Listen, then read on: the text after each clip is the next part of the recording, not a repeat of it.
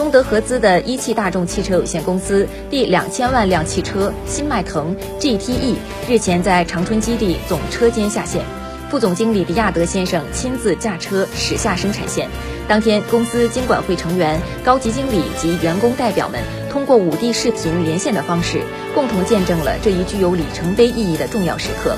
自1991年成立至2014年，一汽大众用23年时间完成了第一个一千万辆。自二零一四年十二月至二零二零年三月底，一汽大众仅用五年零四个月的时间，产量就突破第二个一千万辆大关。这不仅是一汽大众企业发展史上的重要里程碑，更是走向未来的新起点。